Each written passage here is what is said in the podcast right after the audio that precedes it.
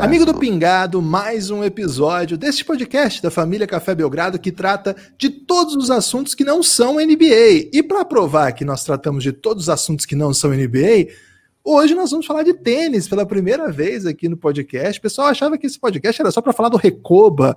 Não, nós vamos falar de várias outras modalidades esportivas e uma das mais interessantes, carismáticas, nobres para alguns e hoje estou aqui muito bem acompanhado para essa jornada. Lucas está mais uma vez ausente aqui por conta de muitas filhas. Um grande abraço para ele. Talvez ele, ele, está sendo gravado ao vivo na Twitch, então talvez ele apareça durante a gravação para armar algum caos. Mas estou muito bem acompanhado de Renan Nabeshima, um jornalista, tem um, um, Twitter muito ativo na comunidade do tênis e agora produtor do podcast, agora não, né? Já há um tempo produtor do podcast A Voz do Tênis, já fica recomendado para todo mundo, que muito gentilmente topou falar com a gente aqui. Às, às vésperas é exagero por dizer, né? Porque falta um tempo ainda, mas antes de começar, o grande, o principal o Grande Slam, o que abre o único Grand Slam que abre a temporada, a principal competição de tênis desse começo de ano. Renan, muito obrigado aí por ter topado esse convite e valeu por falar com a gente aí. Bastante assunto para a gente tocar aqui hoje, né? Sem dúvida, Guilherme. Agradeço o convite.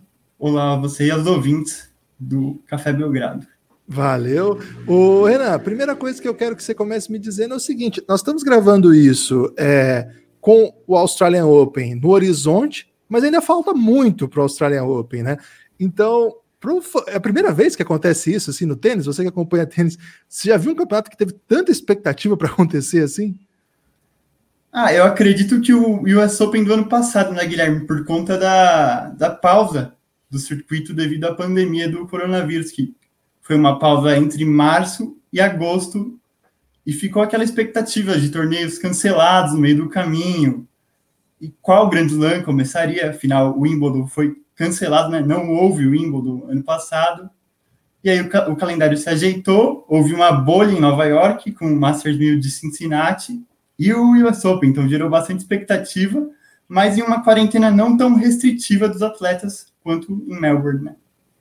E agora, pelo que a gente estava conversando antes de começar aqui, essa essa quarentena que o governo australiano está impondo tem, tem, tem primeiro, né, tem mostrado a força do, do que chamam de protocolo, né, porque a gente acostumou tanto a ouvir essa palavra protocolo que a gente esqueceu de fato do que se trata, né? Aí você trouxe aqui os números da Austrália de combate à pandemia, de combate ao Covid, e o rigor com que eles estão tratando isso pegou de surpresa os próprios tenistas, não foi, Ana?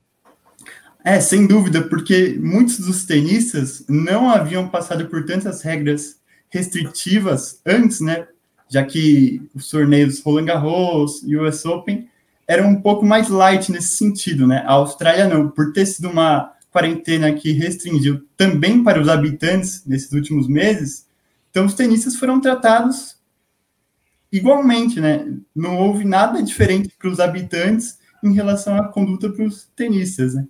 É, isso é uma coisa que certamente eles não estão acostumados. Agora, o que aconteceu que teve um voo que parece que de repente o voo virou um voo que precisava ser melhor cuidado? Você pode me explicar mais ou menos essa história aí, Ana?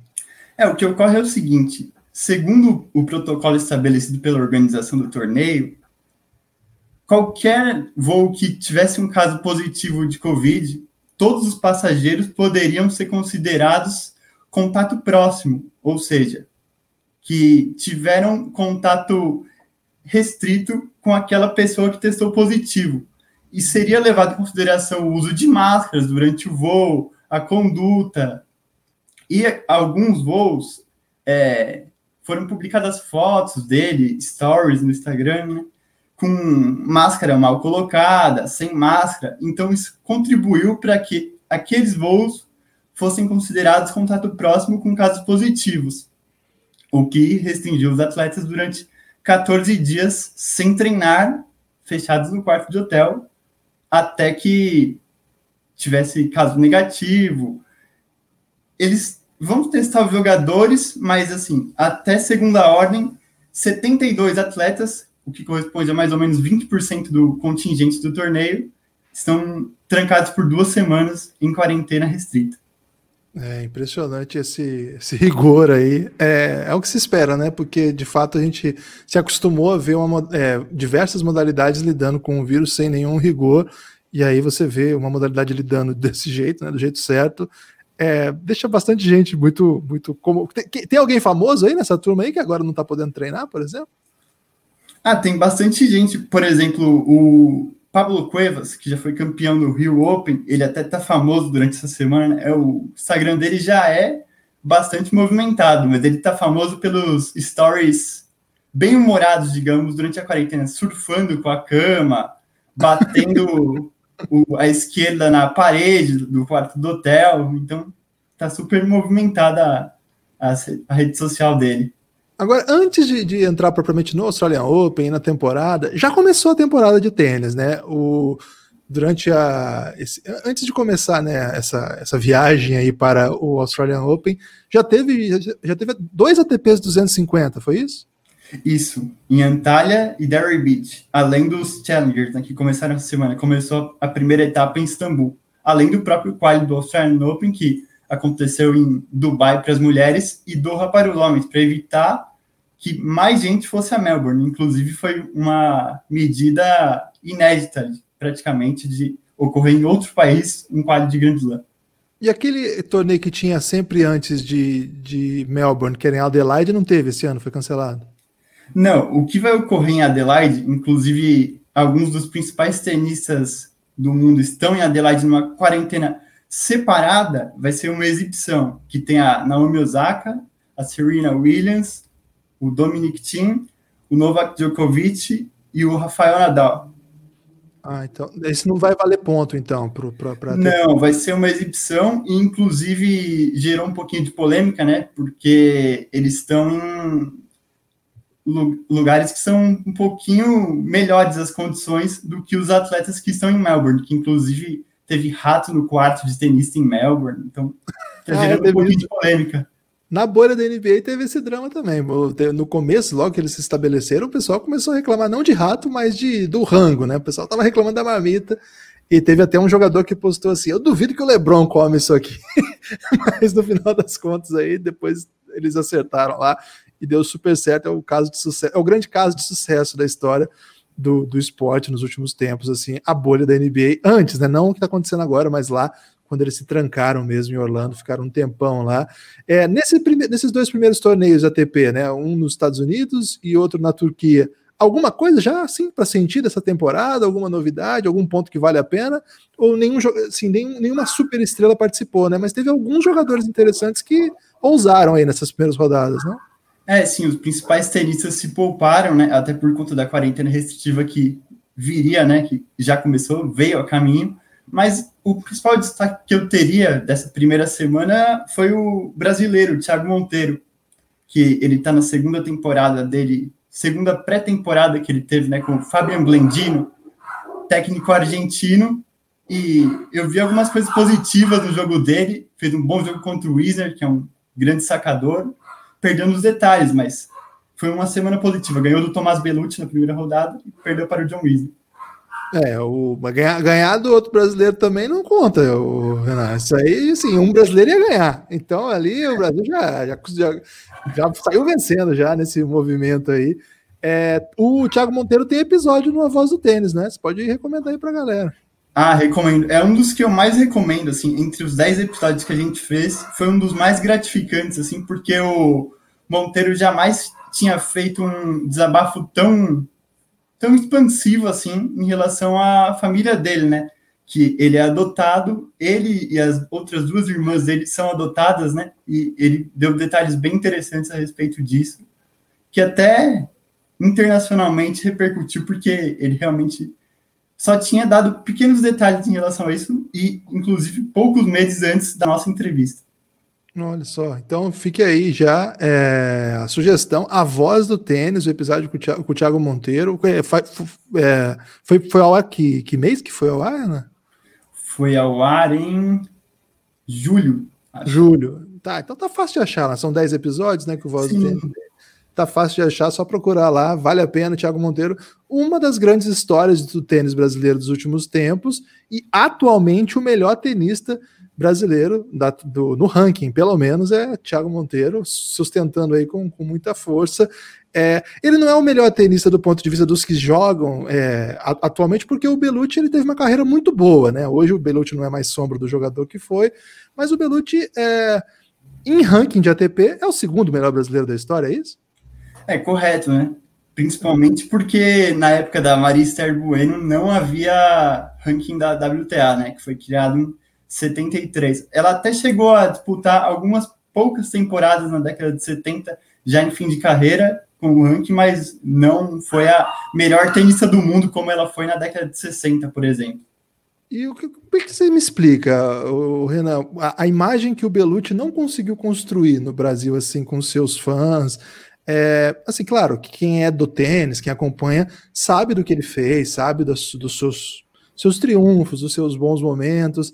É, assim, hoje acho que não dá pra gente julgar o Belucci pelo que ele vem jogando, é outra coisa. Mas eu queria pensar mesmo no auge, na imagem que a gente tem do Belucci, porque a imagem que fica para quem é de fora, pelo menos para quem não é um especialista, é de alguém assim muito sempre cabisbaixo, ensimesmado, que as coisas não dão certo, que quase vai assim, o jogo dele é belíssimo, né?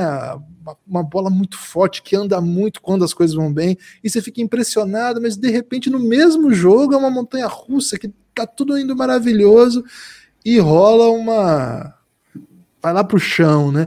Como é que para quem é do tênis a imagem do Belucci assim, é parecida com é para quem não é como a gente assim? É parecida e eu diria, inclusive, que é parecida para ele mesmo, porque eu vou até pegar o título do depoimento dele para a gente no A Voz do Tênis, que foi o episódio 2 em maio, que é A Inevitável Imagem que Eu Não Gostaria de Ter. Olha então, eu acho que ele se enxerga de um modo que nem ele mesmo gostaria, pelo que ele disse para a gente naquela época. Pois é, é uma, é uma jornada peculiar, assim, né? De um cara que, se, se alguém defender publicamente que o Belucci é o segundo maior tenista masculino brasileiro da história, é capaz de apanhar. Mas tem dados que sustentam pelo menos essa discussão, não é, Renan? Assim, é, por exemplo, você acha, na sua opinião, que o Belucci jogou mais que o Meligeni, por exemplo? Ah, jogar mais sim, mas é que o Meligeni ele fica muito na memória afetiva do torcedor brasileiro, né? Por aquela questão da dedicação que transparece na expressão facial e no jogo do, Meligeni mesmo, né? É aquele que o brasileiro quer ver, né? Uhum. O Meligeni. Então, a memória afetiva de um jogo contra o Rios, por exemplo, do PAN, que não é uma competição que tem tanto valor esportivo, vamos dizer assim, o PAN é uma competição de muito valor. Mas no cenário do tênis, ela não tem, hoje em dia, e não tinha naquela época, o valor esportivo que tem um ATP 500, um Masters 1000, um Grand Slam mas aquela imagem ficou muito na memória do torcedor brasileiro. Né? Então. Pois é. E o Rios velho, já, não velho, né? Mas já há muito tempo depois do seu auge, né? Um jogo meio milagroso, assim. É, o, é muito louco mesmo. O é um personagem mesmo do nosso tênis, assim. Agora, na nossa atualidade, tem um outro tenista muito. Não é famoso ainda, mas para quem é do meio acompanha, que tem uma história que ficou marcante com você, né? E a população está ansiosa para eu te perguntar sobre isso. É, não quero dar, não quero entrar muito em detalhes, assim, porque eu acho que. Estou falando, claro, do Thiago Wilde. Eu acho que ele precisa se encontrar com, seja lá o que for, esse, essa sequência de resultados não tem nada a ver com o jogador que ele é, que ele pode ser. É, fala assim, fala do Thiago Wilde, porque assim, eu sou do Paraná, então ouço falar dele já há um tempo e, e, coloquei ele meio na linha assim, de ficar atento sobre como ele vem jogando, como é que as coisas estão acontecendo. E assim, fiquei impressionado quando ele joga. Achei que ele fez um bom Brasil Open né, no ano passado. Logo na sequência veio um título, o primeiro título de ATP dele e primeiro título de alguém nascido em 2000, não teve esse dado, Renan? Não, não tem essa estatística? Isso, ele até hoje, né, porque o Félix Ogier, ele assim, não conseguiu ainda conquistar o primeiro título, apesar de ser o primeiro em qualquer estatística, a não ser essa, na geração 2000, mas até agora o Félix não conseguiu o canadense. E o brasileiro, Thiago Wilde, foi o primeiro, nascido em 2000, tem um título de ATP, que significa os principais torneios, né? Foi um ATP 250, mas é um grande torneio, um torneio de alto nível, jornada mesmo, jogou demais. Na sequência, ele vai ainda jogar a Copa Davis, né? Na Austrália. Na Austrália, foi, foi na Nova Zelândia? Isso. Na Austrália, Austrália. Foi na Austrália, último torneio antes da pandemia, né? Isso. E aí, e aí Semana seguinte parou tudo. Isso, e a partir daí, acho que o, o Wilde entrou numa que eu também não quero dar muita, não quero dar muita moral para ele, nem para essa história, mas uma história marcante foi que você fez um comentário absolutamente lógico, simples até, eu diria assim, né? Não tinha nada agressivo de nada, era só uma, um comentário sobre um possível jogo, um jogo, um, um possível quadro de campeonato, assim, né? Você olha a tabela e vê, ó, aqui, não sei o que, não sei o que. E ele ficou tão ofendido com o comentário do Renan que foi bater boca com o Renan. Bater boca não, porque para bater boca você teria que ter brigado, né? Você não brigou. O pessoal está conhecendo aqui o Renan, é uma figura afável, né? uma figura que não vai. Eu não imagino o Renan brigando com, com ninguém. Ele só respondeu, Thiago, mas eu estou dizendo uma coisa básica aqui. O, o cara que eu comentei já teve final, já teve semifinal de campeonato grande. E ele ficou ofendidíssimo, falou até coisas que eu acho que, que foram grosseiras, assim. Enfim, não quero dar moral para ele, só quero dizer que desde então ele nunca mais ganhou nenhum jogo. É, o pessoal até brinca internamente aí, né? Que ele tá há quatro meses sem vencer e a primeira derrota dele nessa sequência foi no dia seguinte, é o que a gente acabou discutindo. Eu nem vou dizer discutindo, acabamos ali debatendo uma questão na qual acabou virando uma discussão. Então, E- ali, no dia seguinte ele começou a perder e até hoje não conseguiu vencer. Pois é, e o que, o que impressiona a mim e a toda a nossa comunidade lá no nosso grupo no Telegram é a sua o seu profissionalismo ao comentar todas as derrotas. Tinha gente que queria mandar aqui para mim todos os posts que sempre assim narrando o jogo, porque sinceramente eu acho que isso é de um espírito muito superior, assim, uma calma, porque se o cara tivesse brigado comigo, Renan, de verdade, eu, eu não teria nenhuma compostura para anunciar as derrotas dele. O pessoal ficou particularmente interessado na derrota para o tenista italiano, Rola, é, É eslovênio, Blas Rola. Bas Rola. O pessoal lá no Gênero ficou enlouquecido com essa grande derrota. E até por, por admiração né, ao tênis da Eslovênia, que é, é um esporte que esloveno, o pessoal do Café Belgrado gosta muito, por causa do Luka Doncic, claro. Então é, por- é por isso o interesse da, turma- da comunidade. Enfim, cara, é uma loucura, né? Porque desde então é só derrota. Você assiste todos os jogos, Renan? Como é que você, como é que Eu você tem acompanhado desde então? E, sim, não, não vou te perguntar se você torce a favor ou contra, porque isso é sacanagem. Mas quero te, dizer- quero te perguntar o seguinte: é, desde que você comenta as derrotas dele, não tem um post seu que as pessoas não veem e lembram do episódio, é? Exatamente, isso que eu ia te dizer. Qualquer derrota dele, o comentário seguinte das pessoas é: é, desde que ele perdeu, a estatística é tal. Até agora tá em um 0,9, né? Mas o pessoal vai atualizando lá constantemente e me lembrando de quantas derrotas seguidas ele tem desde o dia seguinte àquela discussão. Caramba, é uma, é uma história pitoresca que já avisa, né, para as próximas gerações de tenistas aí, não reclamem dos tweets do Renan, porque tem um histórico aí que não cai bem, e agora com, com a gente só fazendo elogios aqui para o Renan no nosso podcast, nós estamos acreditando que o sucesso vem com top 10 das paradas, porque olha, essa história é para. nesse ano a, a derrota foi até bizarra, né? Ele perdeu, nós estamos gravando isso no, no dia seguinte de uma derrota. É, foi no, foi no, no Qualify do Australian Open, foi isso? Ele perdeu na semana passada no quali do Australian Open para o Robin Haas, ex-top 40. E ontem, né, a gente está gravando na terça-feira, na segunda, ele perdeu na primeira rodada do Challenger de Istambul, na Turquia. Perfeito, perfeito. E para um tenista, assim, que tem, assim, 150 do ranking, uma coisa assim, né? 153, o Mohamed Safat, do Egito. E, e desde, e desde, desde aquele, assim, escapando dessa discussão, etc., é como que esse ano feriu, assim, a jornada do Wilde? Né? Porque, assim, o Wilde tem é, repertório, tem a bola, tem. Eu não quero de fato entrar na cabeça, não sei, porque é, as coisas que ele posta nas redes sociais, a maneira com, com que ele se apresenta, de fato, não é de alguém que eu me interesso muito por torcer. Vou dizer isso aqui. É, para mim, assim, não tem, porque é brasileiro, não sou obrigado a torcer, né? Por exemplo, tem brasileiros que eu gosto, brasileiros que eu não gosto, né? Posso torcer ou não. O tênis dá essa possibilidade, né? Com o esporte individual. Mas assim, acho que todo mundo, quando tem um brasileiro de, desse nível, e ele é desse nível, a gente não pode tirar isso deles, ele é desse nível com esse jogo, a gente fica muito interessado em, em saber, porque sabe que isso vai ter mais tênis na TV, etc. Assim, se você imaginar que desde aquela vitória, né, desde aquele triunfo é, no ATP, tudo desde então deu errado para ele, é, como que você acha que é possível para que, que ele precisa, não sei, qual é a jornada que ele vai ter que atravessar para retomar um crescimento, cumprir as expectativas? Porque não é comum o que está acontecendo, né? Não, não é comum, mas eu diria que ele teve um pouco de sorte, porque também não é comum os pontos serem congelados. Então, o que acontece? Os grandes resultados dele, Guayaquil, que ele foi campeão do Challenger em 2019, em novembro, vai durar dois anos esse resultado, vai até novembro de 2021. E o ATP de Santiago, que foi em março de 2020, vai até março de 2022. Então, esse congelamento do ranking facilita para que ele ganhe tempo e não perca ranking, até recuperar o prumo. Eu acho que ele tem uma boa oportunidade na semana que vem já em Antalya, porque é quadra de saibro, é descoberto, é como no Rio Open, né? Ao nível do mar, sem teto, no saibro, dá para retomar o prumo das vitórias e continuar evoluindo. A gente tem que lembrar que ele ainda tem 20 anos e já está 118 do mundo, que é um ranking muito bom. Estava 106 antes.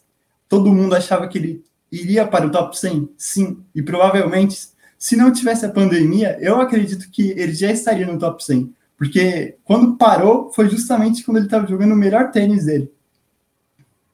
É, o, acho que, assim, independente da piada, do humor e do péssimo momento de, de derrotas, boa parte dela para tenistas inexpressivos, que não é o caso do esloveno, né? O esloveno tem uma carreira interessante, não tem, Renan?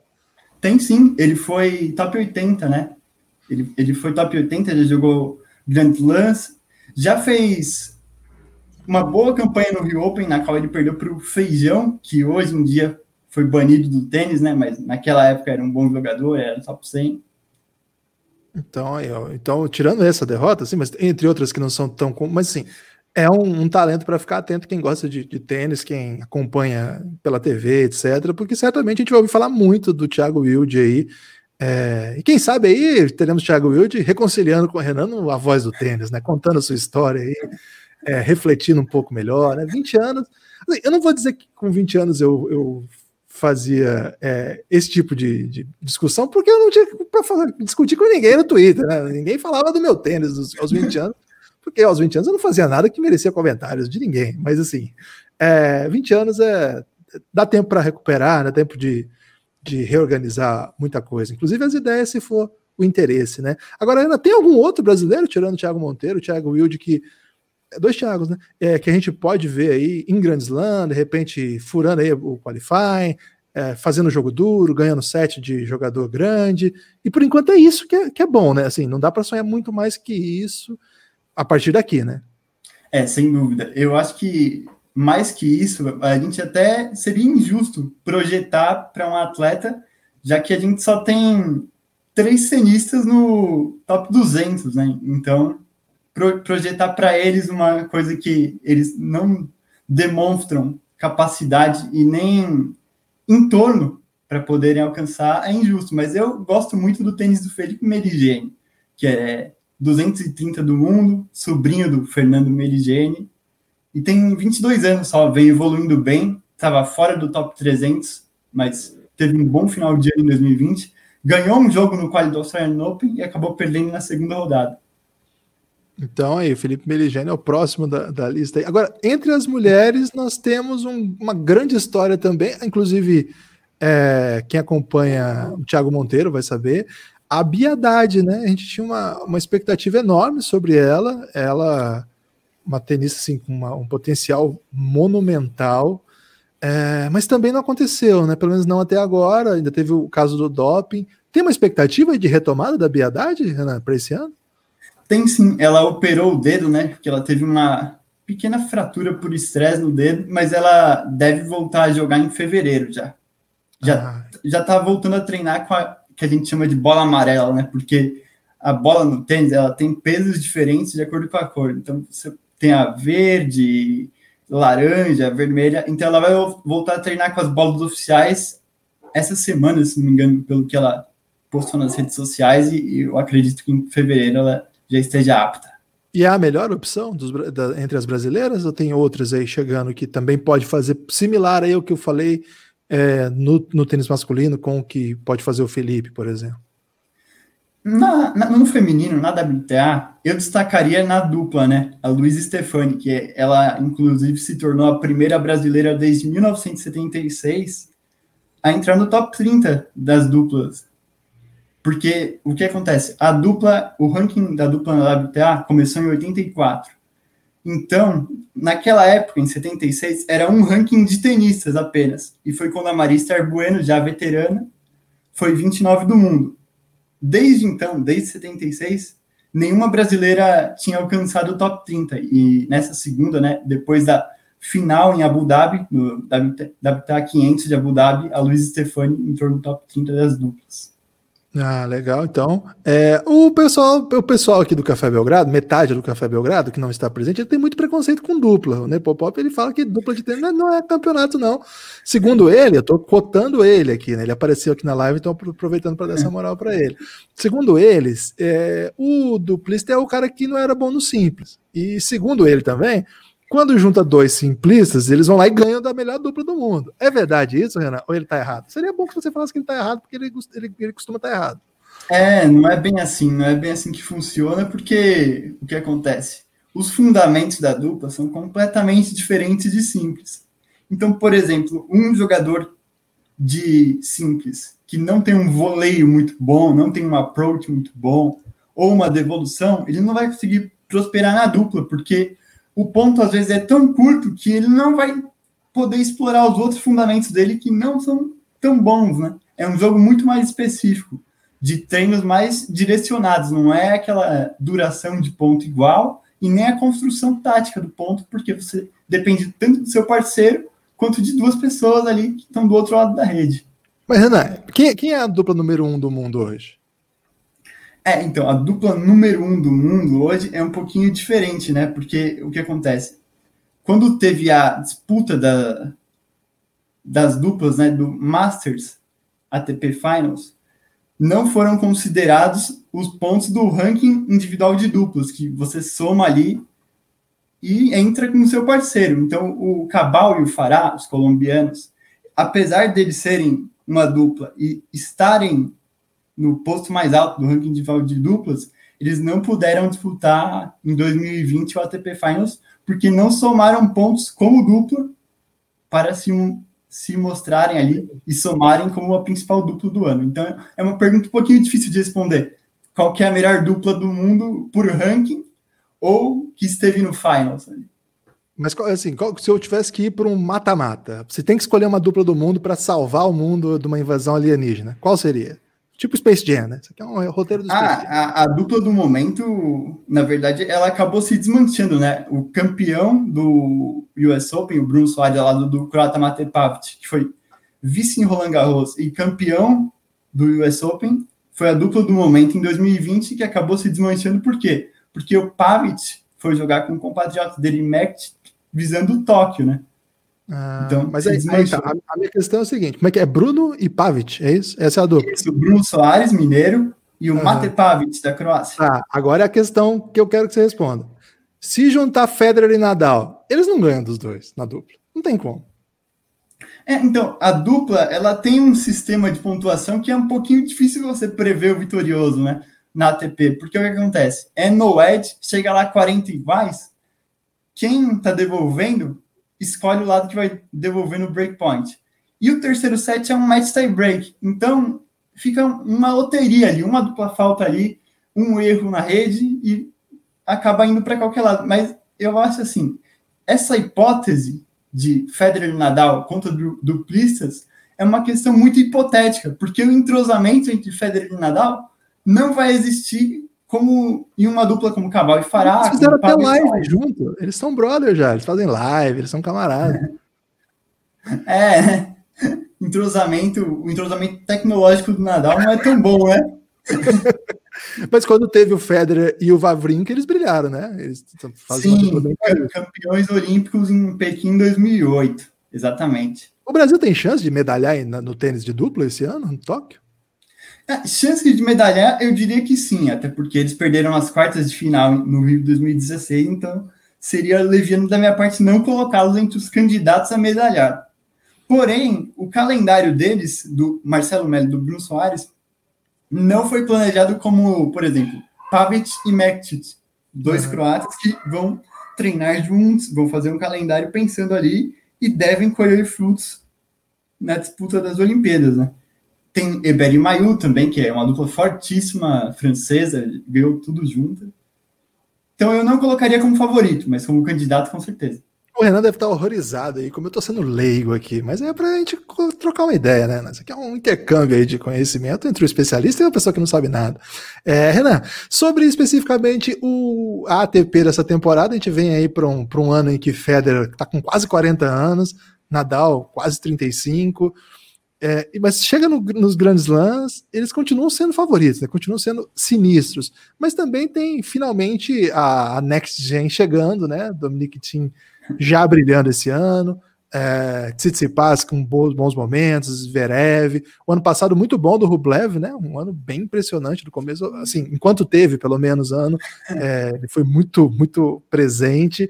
E claro, né? Número um do mundo, Novak Djokovic, também está tá avançando na idade aí. Novak Djokovic, como já foi batizado aqui na live. É, começando por esses grandões, assim, é, a lógica é parecida com os últimos anos, ou você acha que finalmente os veteranos vão tirar o pé, finalmente a gente vai ver um pouco menos domínio dessas superestrelas? A lógica é parecida, mas ela tem se tornado um pouquinho diferente, eu diria. Eu não apostaria em um número um que não fosse Novak Djokovic ou Rafael Nadal, porém, principalmente o Dominic Thiem tem encurtado esse caminho. Eu acho que ele pode sim ter um melhor ranking da carreira ali, atualmente é 3, mas eu acho que ele pode sim ser o número 2 ali, se conseguir conquistar um grande slam, principalmente, defender o título dele no US Open, e também conquistar um dos dois grandes lances que eu vejo ele forte, que é ou a Austrália, que agora vai ser imprevisível, e ele, como é um jogador que está sempre jogando, sempre treinando, é um obstinado ali no calendário, ele está sempre em ritmo. Então ele é um jogador perigoso. E Roland Garros, ele é o candidato a destronar o Nadal, mas a gente está esperando há 15 anos que o Nadal seja destronado, e não está acontecendo, né? Então eu não apostaria nisso para esse ano. Esses caras, assim, a gente, a gente que acompanha muito é, a gente que acompanha todas as modalidades assim com um certo fanatismo de esportista e tal, e vai ver o tênis, assim, esse negócio que o Nadal faz não, não tem equivalente, assim, não, não tem, assim, é, mesmo assim, o, o, que o Nadal faz em Roland Garros, né, mesmo que a gente é do basquete, o LeBron James tá aí há 17 anos é, jogando pra caramba, jogando assim no mais alto nível, cada vez melhor, com títulos, com temporadas. O que o Nadal faz no, no Roland Garros é um negócio doentio, assim, não, tem, não tem paralela, não tem. Ele ganha todo ano, ele tem, ele ganhou jovem, ele ganha com idade adulta, ele ganhou idoso, ele continua ganhando.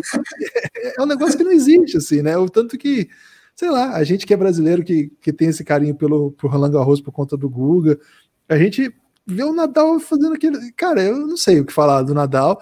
É, e a nossa geração ainda pôde ver o Federer, né? Que, que é uma coisa sobrenatural também, né? Porque é, não só o jeito que ele joga, mas como vence. Cara, o tênis, ele, ele. Acho que esses caras colocaram o tênis no, no lugar de mídia, assim, numa imagem que certamente é novo. Agora, eu tenho. Eu não sei o que, que o tênis vai fazer, viu, Renan? Para escapar. Pra... Primeiro que eu não sei, porque eu não precisa pensar nisso, porque eles vão jogar até os 63 anos. O Federer, né? O Nadal 58. O, mas assim, eu não sei o que, que o tênis vai fazer, porque, claro que essa, nova geração, a gente vai falar dela daqui a pouco, é muito carismática. Cara, mas o que esses dois fazem, sei lá, Renan, como, como é que é assim para você? Que, que, que você cresce, imagina que você cresceu vendo esses caras brilhando. Tem a ver com, com eles, o seu fanatismo por tênis?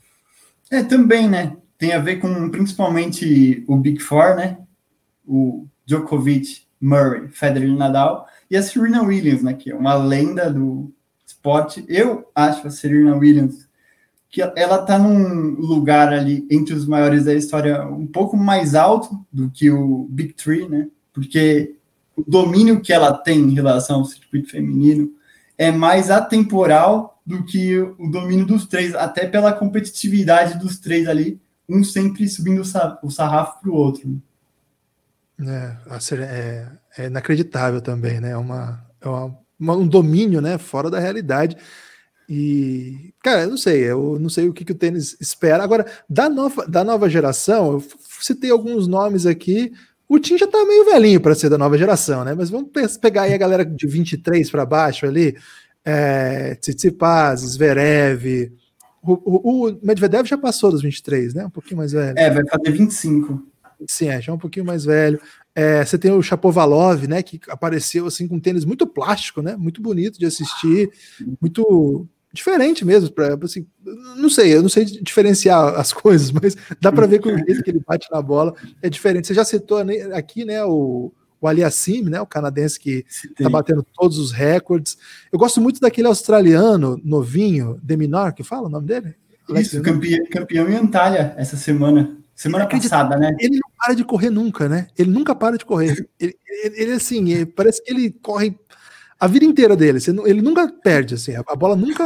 Ele, nunca não consegue chegar. Imagina jogar contra um cara desse, né? Inacreditável.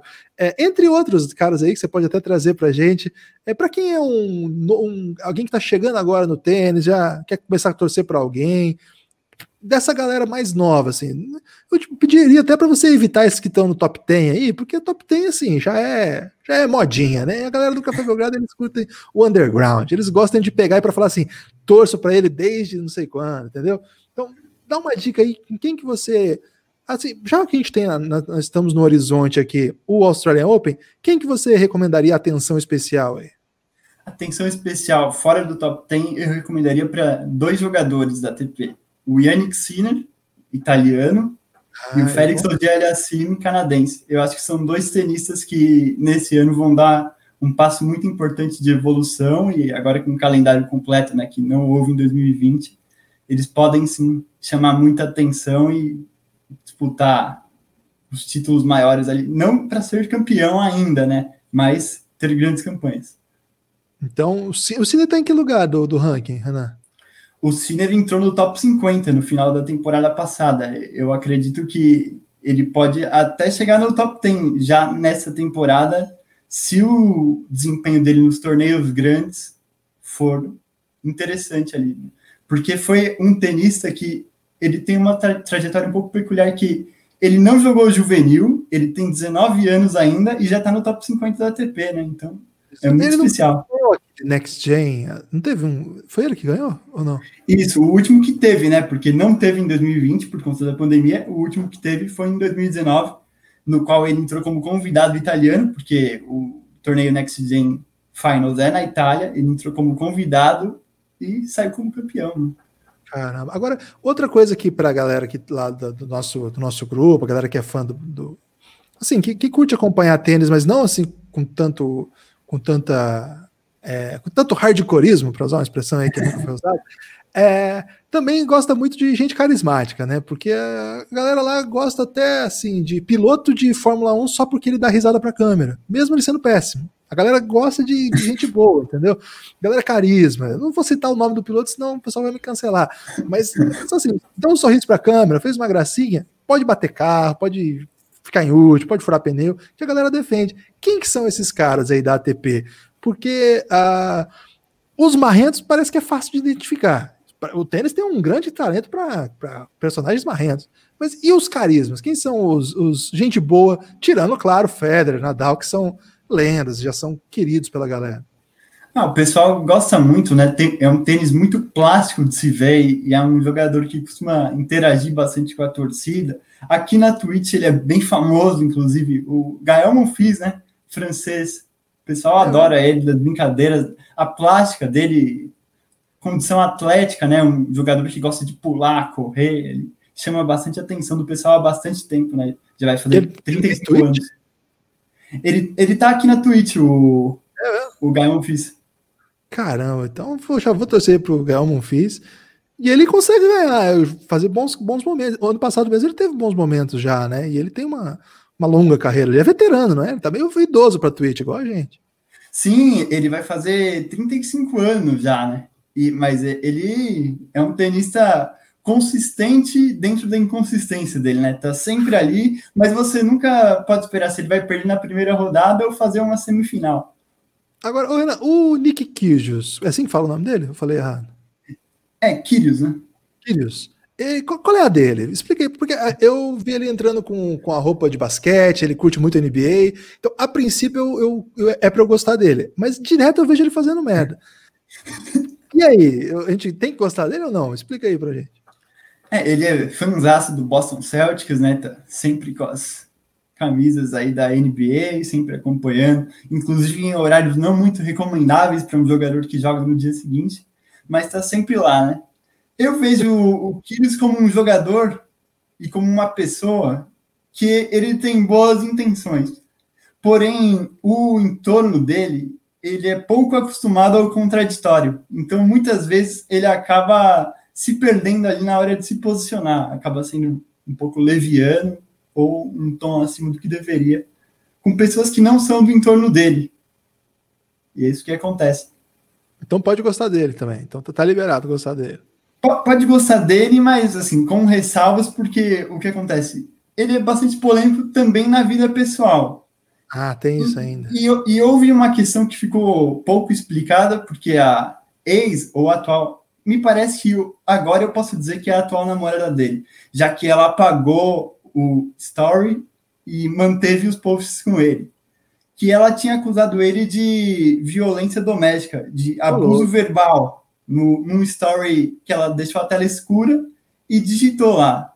Mas ela apagou depois de algumas horas do conteúdo e recolocou as fotos junto com ele. Então, eu acredito e, e torço para isso, né? Que tenha sido resolvido ali e que se ela realmente foi abusada de qualquer modo, verbal, físico ou qualquer outro tipo de abuso, que ela se pronuncie, né? Que ela possa ser ouvida e apoiada, que é isso que a gente espera de qualquer caso de violência doméstica, dentro ou fora do tênis, anônimo ou famoso, né? Sempre Verdade. o apoio à vítima. Tratamento. Estamos contigo nessa, Renan, estamos contigo. Muito, muito, muito importante trazer esse ponto. Lucas, é, chamar de Lucas. Renan, é, agora eu queria trazer um pouquinho, né, assim, é, para conhecer um pouco mais do WTA, né? A gente vai falar rapidamente, porque de fato é culpa minha. Sou, não conheço, manjo muito pouco, manjo nada de tênis, na verdade. Mas vou aproveitar que o Renan está aqui. É, não manjo nada, mas tenho imenso carinho pela Naomi Osaka, por tudo que ela fez né, no, no ano passado fora de quadra, né? Uma postura muito legal durante a pandemia, durante o Black Lives Matter. Mas além de ser esse personagem incrível, ela é uma jogadora formidável também, né? É o, é o, é o grande personagem aí que você sugeriria para o momento? Tem outros nomes para a gente ficar atento aí no tênis? Ah, na atualidade, com certeza, Guilherme. Eu diria que ela, inclusive, é a, principal ativista esportiva junto ao LeBron James. Com certeza, é da atualidade. É que legal. E para a temporada aí, vem um grande ano? O que você está esperando? Hoje ela é número 3 do mundo.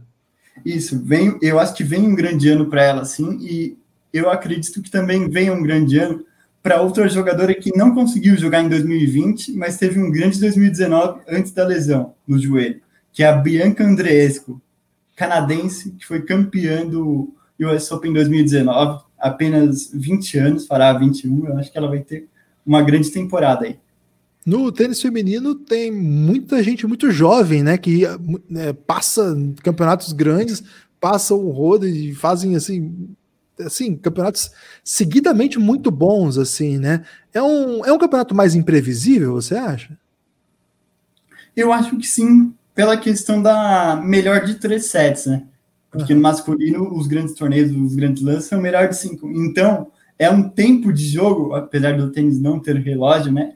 acaba sendo um formato de disputa que privilegia os favoritos na hora da decisão ali. Né? Na hora que o cara abre dois sets a um, ainda não fechou, Dá sempre tem aquela tensão, cansaço. Esse é um, de repente, quem sabe uma brasileira e faça uma doideira, né? Por que não, né? É a Bia, se for alguém, né? É isso. Sim, já ganhou da Muguruza, que ex-número um, campeã de Wimbledon, campeã de Roland Garros, a Bia já ganhou da Muguruza. A impressão que eu tive da Bia, assim, eu vi poucos jogos é, desde que ela desde, desde que ela se lesionou. Antes do doping, eu, come, eu comecei a acompanhar um pouco mais, e a impressão que eu tinha é que era assim, era uma pancadaria generalizada, assim, do jeito que vinha, ela sentava e era uma bola, a bola andava demais, assim, assim, a adversária, ela ficava tipo dois metros de chegar na bola, não tinha, não tinha nenhuma condição. Só que assim, Renan, ela acertava essa e errava a seguinte, assim, é normal pela idade, ou é um aspecto técnico que ela precisa mesmo corrigir essa escolha, ou eu tô viajando, não tem nada disso, o jogo dela é isso é, enfim, me corrija se estiver errado, comente um pouco biadade. É, eu acho que o jogo dela sempre foi muito agressivo desde o início, por quê? Muito pela questão física da Bia. Ela é uma tenista que ela teve muitas lesões desde muito cedo. Apesar de ter se destacado bem jovem, ela ainda tem 24 anos, dá para considerar que ela é jovem. E o último técnico dela, com o qual ela rompeu após o doping, né? Após o retorno ao circuito, na verdade, o argentino German Geis, ele conseguiu organizar um pouco o jogo da Bia para ter aquele momento de usar o peso de bola dela. Então, eu acho que ela se tornou uma tenista mais bem definida taticamente, que foi o que colocou ela no top 100, já chegou até a ser top 60. É uma jogadora com muita potência e também muito potencial, mas tem que cuidar bem do corpo dela. Ela, inclusive, está se recuperando de mais uma lesão para que ela possa jogar vários torneios ali. Tem um ano completo. O único ano completo que a Bia teve, ela conseguiu ser top 60. Eu acho que diz muito sobre a carreira dela, que o único ano sem lesão dela, ela esteja com um ranking tão bom naquela época, né? A gente teve alguma mulher brasileira desde a Maristé que ocupou posições altas no ranking, Ana? É, a última top 30 foi a Marister, que ela foi 29, é quando, já, é, quando ela já tinha 37 anos. Mas é, em 89, a Niege Dias foi 31 do mundo. 31. Isso. E a Teriana Pereira foi em 2015 43, que é um ótimo ranking. Top 50, acabou de né? aposentar, né, né a Teriana?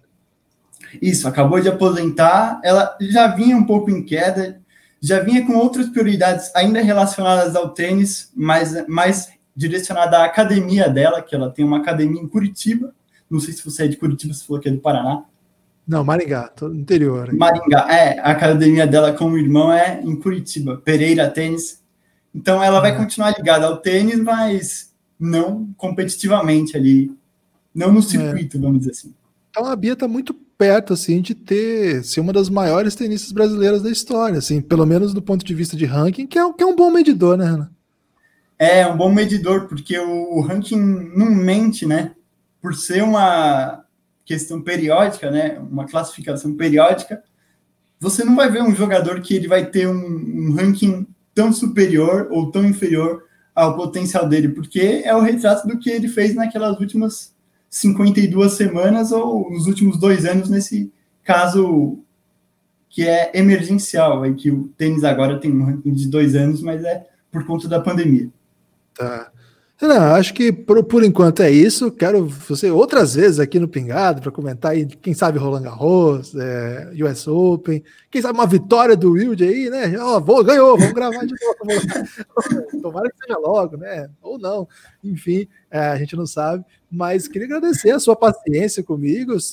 Para quem gosta de tênis acompanhou, peço desculpa aí por eventuais é, o pessoal chama leigada, né? Mas tudo bem, faz parte também. Estamos aqui para aprender e aprendi muito hoje. Muito obrigado. Fica o convite mais uma vez, né? A Voz do Tênis, um podcast. Todo mundo tá ouvindo aqui, pode procurar aí no agregador. Já segue o Renan também lá no, no Twitter. No Instagram você não falou que não posta muito, né, Renan? Tá... Não, é um pouquinho mais pessoal e é, é, que assim, eu vejo a rede social Instagram como pouco profissional, então eu acabo não postando muita e... coisa lá críticas graves aí a quem usa o Instagram. então, então, é isso. Renan, é, você pode dar o seu destaque final aí, pode ser o que você quiser. Quiser dar palpite sobre o Grand Slam, quiser dar um toque para alguém, algum assunto que você queria tratar e eu não trouxe.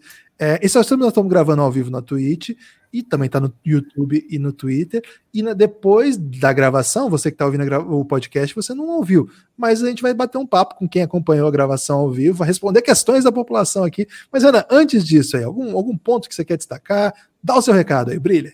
Eu vou dar o meu recado que é o seguinte: um membro que você citou no início da transmissão, o Elderson, ele pediu para eu mandar um salve para a galera do Belgradão e cuidado com o Veloso, que eu não sei quem é, mas cuidado com ele. Excelente, muito obrigado. Não haveria maneira melhor do que de terminar esse pingado. o Renan foi demais. Palmas pro Renan, cuidado com o Veloso.